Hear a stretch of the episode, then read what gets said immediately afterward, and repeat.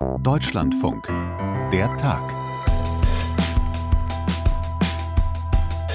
Auf gesellschaftlicher Ebene, es gibt seit mehreren Tagen Proteste gegen Rechtsextremismus. Auf juristischer Ebene hat sich unter anderem der Deutsche Richterverband oder der Deutsche Anwaltsverein geäußert und warnen vor einer zweiten Wannsee-Konferenz.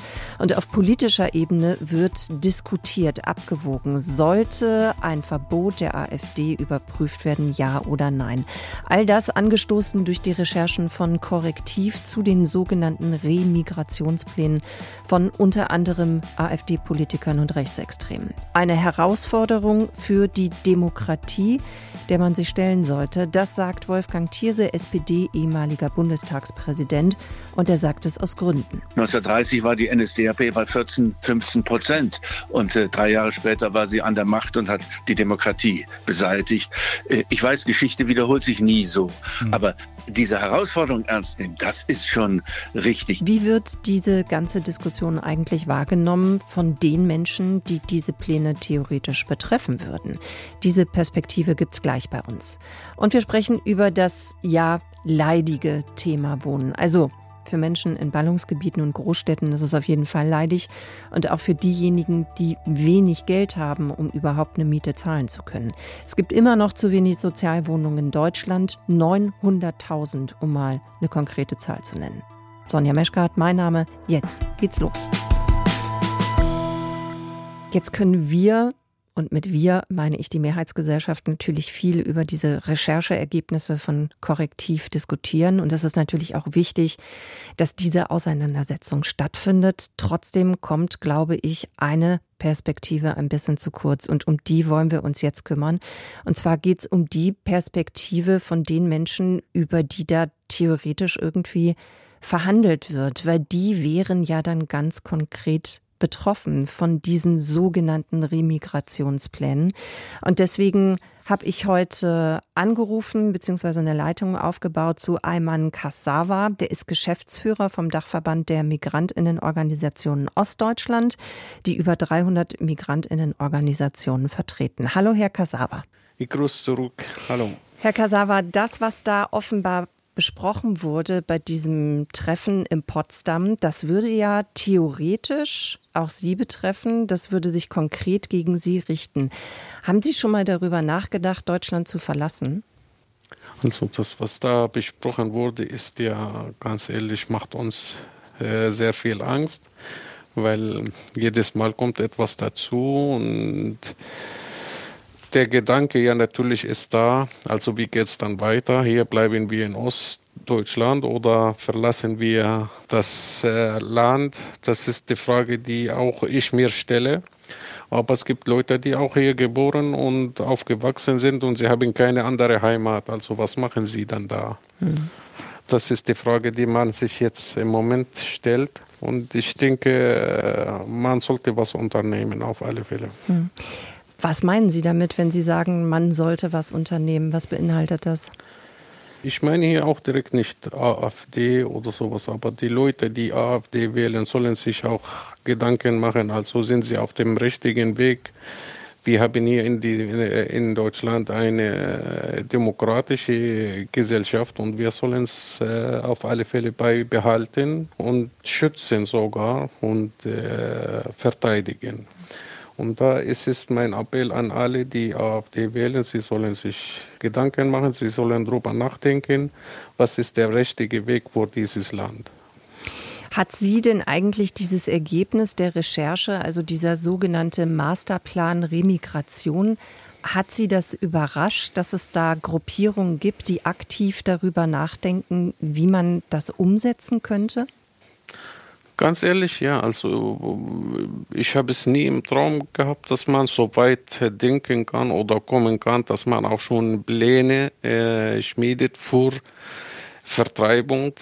Also wie man dazu kommt und welche äh, Personen dahinter stecken. Also es ist echt eine klare menschenverachtende Aktion auf alle Fälle. Das heißt, habe ich Sie richtig verstanden? Also es hat Sie überrascht oder haben Sie damit gerechnet? Nein, es hat mich ganz ehrlich überrascht, okay. dass die mhm. Gesellschaft das zulässt. Dass die Gesellschaft das zulässt, aber dass es Menschen gibt, die sich darüber Gedanken machen, das hat Sie auch überrascht?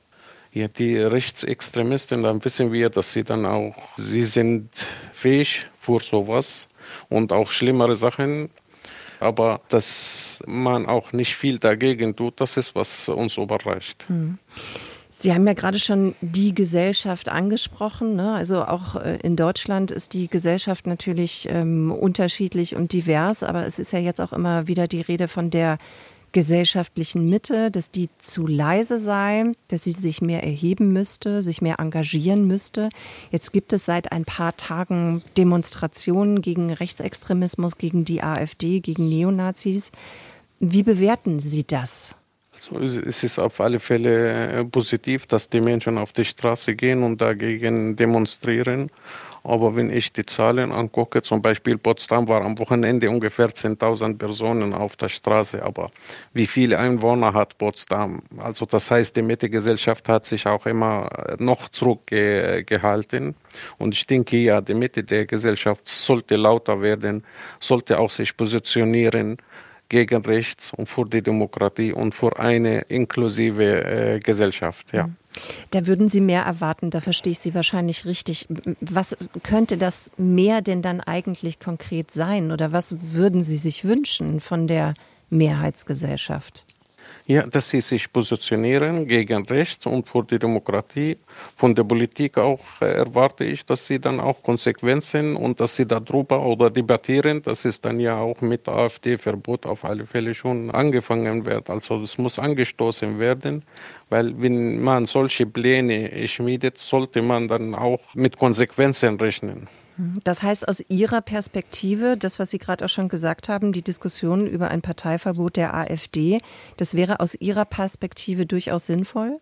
Es gibt ja ganz Fälle, unterschiedliche ja. Meinungen dazu. Ne? Deswegen interessiert mich jetzt mal Ihre Sicht. Also eins sind wir sicher, ist die AfD demokratisch? Nein. Und wir, wenn wir für die Demokratie uns einsetzen, da müssen wir dann auch drüber nachdenken, wie können wir auch entgegenwirken. Also wie können wir uns dagegen stellen gegen solche rechtsextremistischen Parteien, auch wenn sie sich nicht so ausgeben. Und diese Pläne oder dieses Treffen hat ja, äh, sag ich mal, bewiesen, dass es ja nicht so ist. Und ja, ich bin dafür, dass man schon auch darüber diskutiert, wie konnte man diese Partei auch äh, verbieten.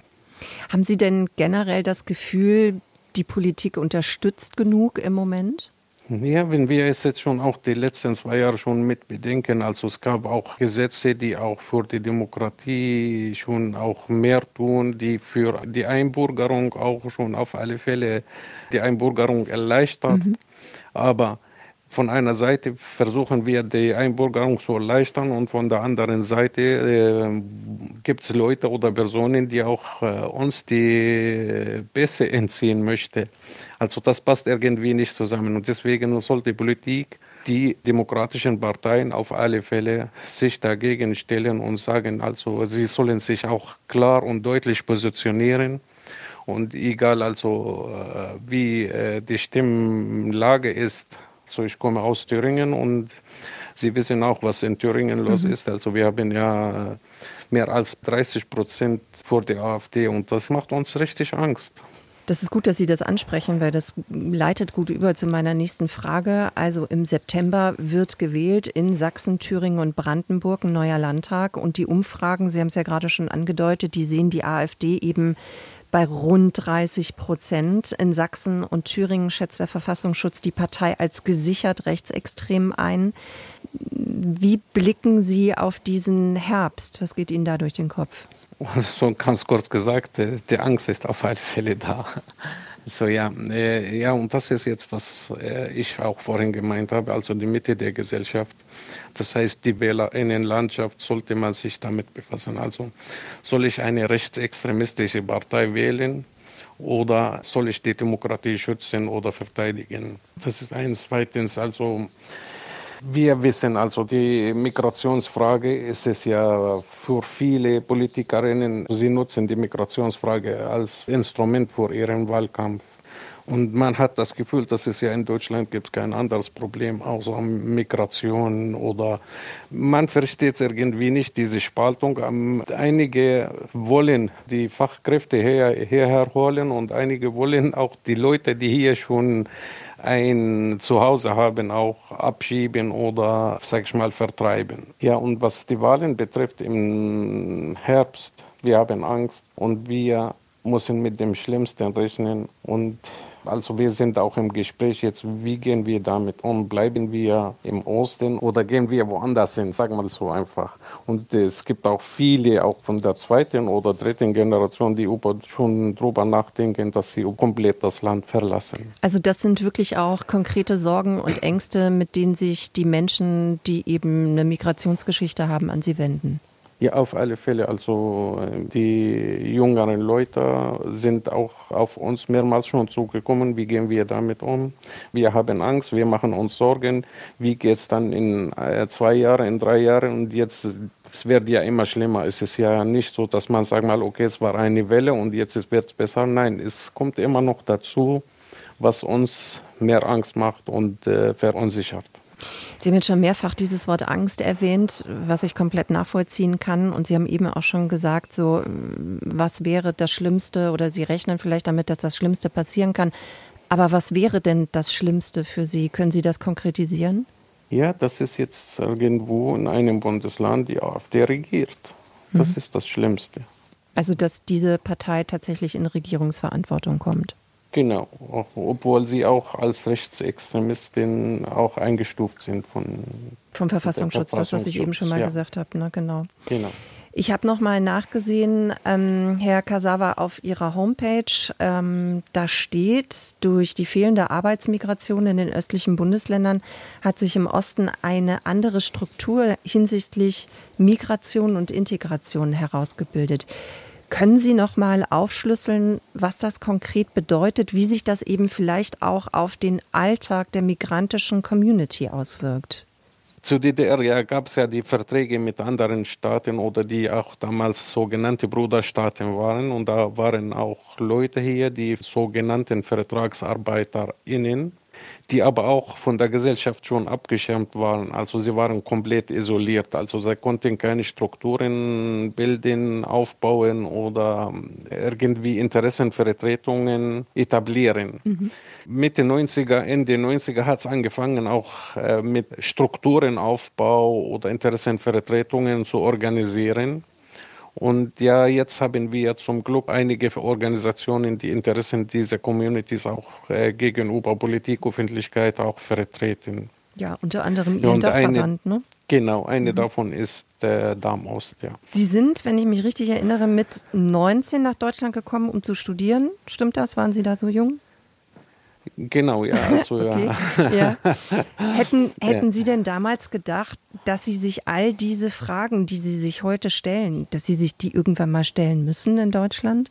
Also als ich also 1990 nach Deutschland kam oder nach Ostdeutschland kam, war ja die Wende gerade schon da.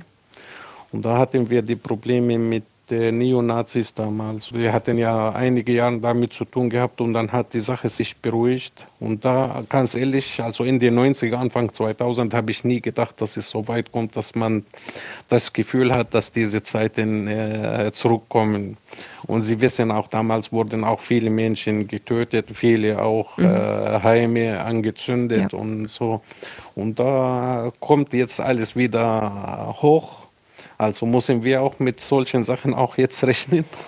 Und da appellieren wir an die Gesellschaft oder an die Zivilgesellschaft, dass sie sich echt einsetzen, dass sie auch Solidarität zeigen, dass sie dann auch die Demokratie auf alle Fälle schützen.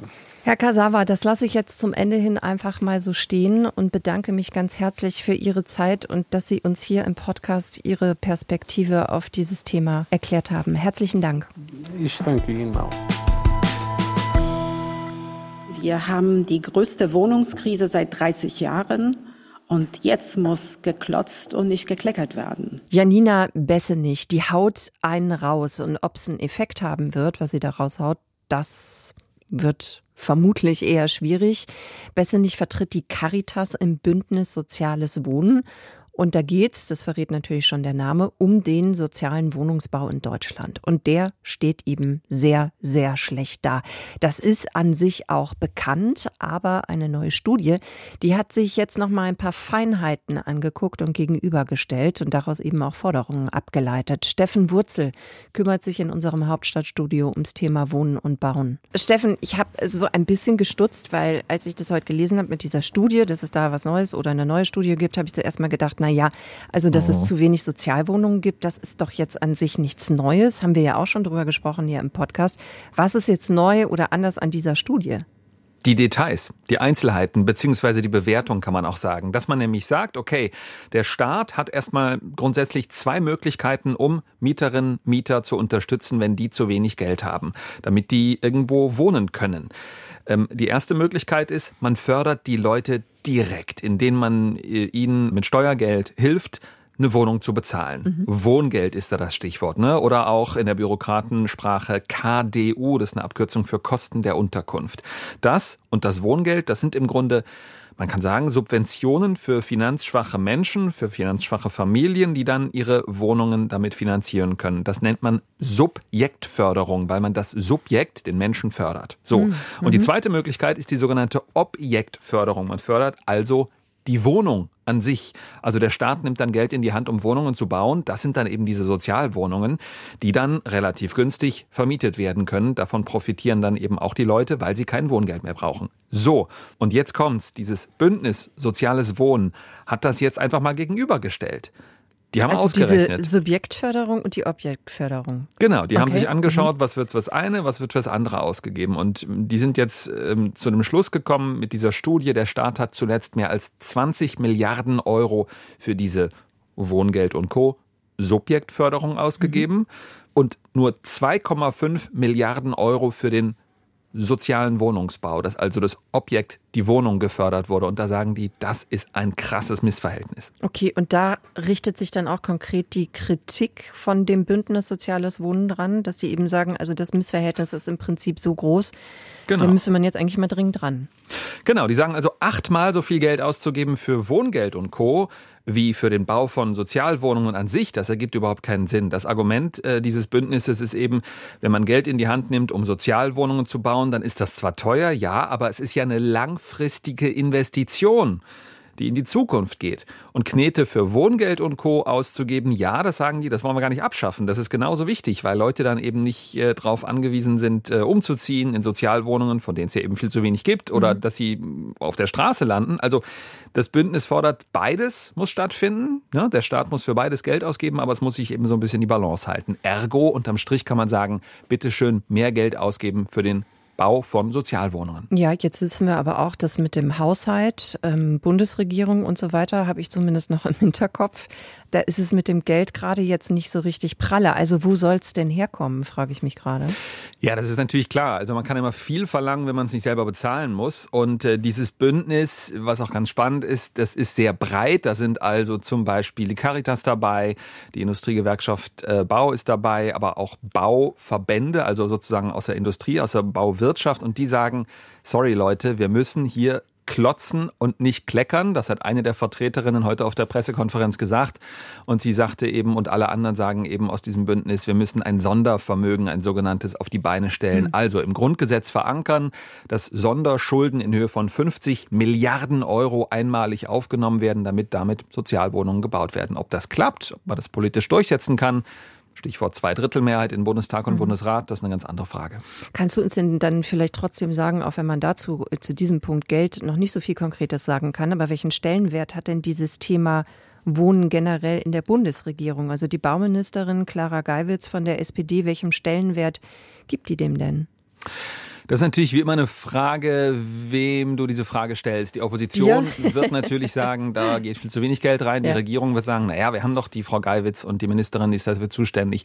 Ähm, ganz interessant ist übrigens auch, dass äh, heute bei dieser Pressekonferenz, das muss ich unbedingt loswerden, weil ich so bemerkenswert fand, der ähm, heutige Bundeskanzler Olaf Scholz von der SPD sehr gelobt wurde weil er nämlich in seiner Zeit als, äh, äh, wie heißt das, erster Bürgermeister in Hamburg, ne? Ja, ich glaube ja. Als richtig. erster Bürgermeister mhm. in Hamburg, genau, dass er damals eine sehr gute Wohnungsbaupolitik gemacht habe, die dazu führt, dass Hamburg, ne, die Freie und Hansestadt mhm. Hamburg als Bundesland relativ gut dasteht im Vergleich zu anderen Bundesländern.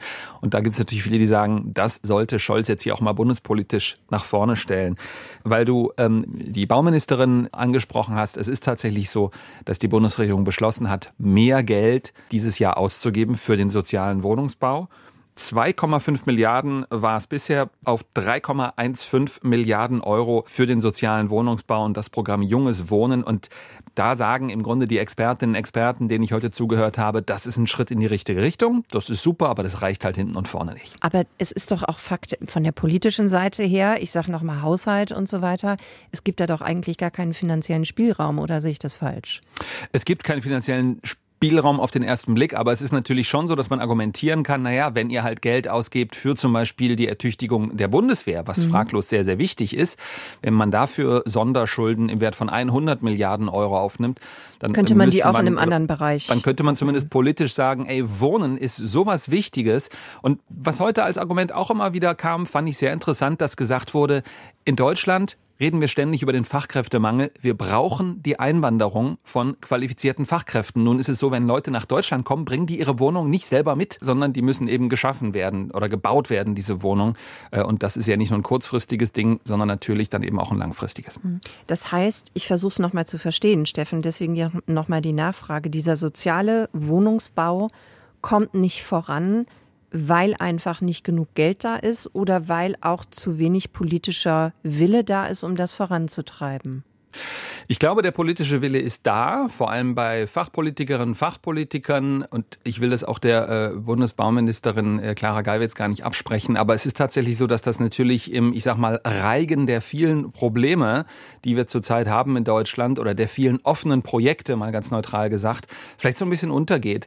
Und es ist halt auch so ein Dilemma. Menschen, die äh, politisch tätig sind, die haben in der Regel eine Wohnung. Menschen, die äh, in Lobbyorganisationen sitzen, die haben auch eine Wohnung, aber die machen zumindest Lobby für die Leute, die wirklich jeden Tag darauf angewiesen sind, Geld zu verdienen oder das Geld zusammenzubehalten, damit sie ihre Wohnung äh, finanzieren können. Also ich befürchte, dass ganz viele Leute in der handelnden Politik noch gar nicht gecheckt haben, wie krass und drastisch die Lage auf dem Wohnungsmarkt in Deutschland, vor allem in den großen Städten gerade ist. Hm. Ich glaube, es gibt ja auch noch eine Zahl dazu. Ne? 900.000 Sozialwohnungen bräuchte man eigentlich, so stand jetzt, glaube ich. Ne? Das ist so die, die Differenz oder das, was so gefordert wird. Ist das richtig? Genau, und das ist auch wieder so ein Dilemma. Es äh, ist so, dass es 2007 in Deutschland rund zwei Millionen Sozialwohnungen gab.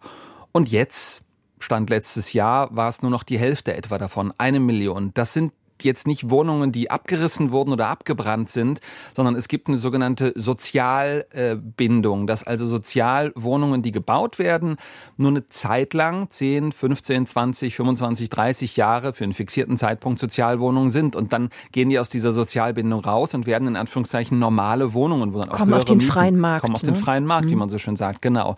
Und das bedeutet, wenn man da nicht jederzeit nachlegt, dann verschwinden diese Wohnungen von alleine. Und das fand ich auch interessant, dass da heute die Expertinnen und Experten davor gewarnt haben, dass man da sozusagen schleichend zugucken kann, wie das immer weniger werden. Und ja, wenn man nicht nachlegt, neue Wohnungen in der Richtung zu bauen, dann werden es eben künftig auch noch weniger werden. Hm. Ich komme nochmal zurück auf das Bündnis Soziales Wohnen, weil ähm, das habe ich noch nicht ganz geblickt. Vielleicht kannst du mir weiterhelfen. Das sieht ja ein Dilemma. Da geht es einerseits um den Zusammenhang von Mietübernahme durch den Staat, also das, was du ganz am Anfang auch schon mal erklärt hast, und aber eben auf äh, steigende Mietkosten auf der anderen Seite. Wie hängt das miteinander zusammen? Das habe ich noch nicht ganz geblickt. Das ist auch nicht äh, ganz einfach zu verstehen. Es ist im Grunde so, der Staat gibt, wie gesagt, jedes Jahr rund 20 Milliarden Euro aus für Wohngeld und mhm. Co. Also der Staat ähm, zahlt Leuten mit wenig Geld ähm, eine Art Subvention, staatliches Wohngeld und Co. Und der Staat ist dann eben gezwungen, die immer weiteren steigenden Mieten auf dem freien Wohnungsmarkt zu akzeptieren. Ne? Also Stichwort Angebot und Nachfrage. Der Staat zahlt zum Teil sogar Mieten für die Leute, die Wohngeldempfängerinnen und Empfänger sind, die deutlich über der örtlichen Durchschnittsmiete liegen. Hm. München wurde da heute als Beispiel genannt, als Extrembeispiel. Und am Ende ist es so, dass natürlich die Menschen, die Wohngeldempfängerinnen und Empfänger profitieren, weil sie nicht aus ihren Wohnungen geschmissen werden, weil sie nicht umziehen müssen. Aber natürlich profitieren auch private Vermieter. Denn die sagen ja, naja, klasse, die Miete, die ich von meinem Mieter bekomme, die kommt letztlich vom Amt dann muss ich da nicht extra super großzügig sein mit der Miethöhe, sondern kann durchaus das ausreizen, was rechtlich möglich ist. Das heißt, diese Konstruktion, die führt vereinfacht gesagt, gelinde gesagt, nicht gerade dazu, dass die Mieten unten dass bleiben, die Mieten, ja. sondern dass sie steigen. Sondern dass sie steigen. Okay, jetzt habe ich es verstanden. Vielen Dank fürs Erklären bleibt am Ende natürlich noch die Frage, ähm, welche Lösungsvorschläge gibt's denn? Also du hast jetzt gerade schon von diesem ne, Sondervermögen für den sozialen Wohnungsbau gesprochen, der da eingefordert wird. Aber okay, wie realistisch das ist, kann man jetzt auch mal ein großes Fragezeichen dran setzen. Gibt's denn sonst noch irgendwie ja, alternative Lösungsvorschläge, die, ähm, die man vielleicht auch umsetzen könnte.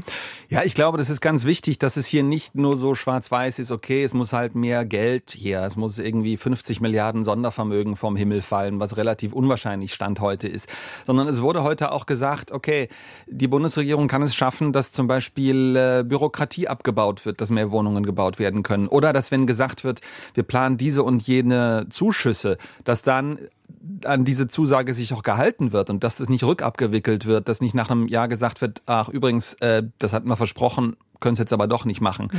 Die KfW, die Kreditanstalt für Wiederaufbau, staatliche Bank wurde heute auch wieder genannt. Es ist ja nach wie vor so, dass die Zinsen im Vergleich zu vor drei, vier, fünf Jahren relativ hoch sind. Und ähm, die Forderung gibt es natürlich, dass der Staat über die staatliche KfW-Bank sagt, okay, wir werfen zinsgünstige Kredite auf den Markt.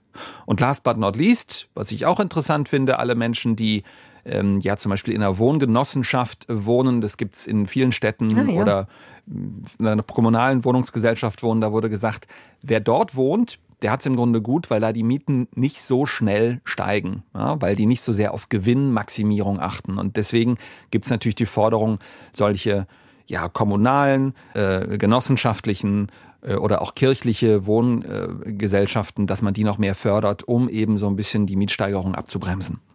Steffen, dann danke. Ich weiß, ein super komplexes Thema. Wir könnten jetzt wahrscheinlich eine Stunde drüber sprechen. Machen wir vielleicht irgendwann mal, aber heute nicht. Danke fürs Erklären. Sehr gerne. Ciao.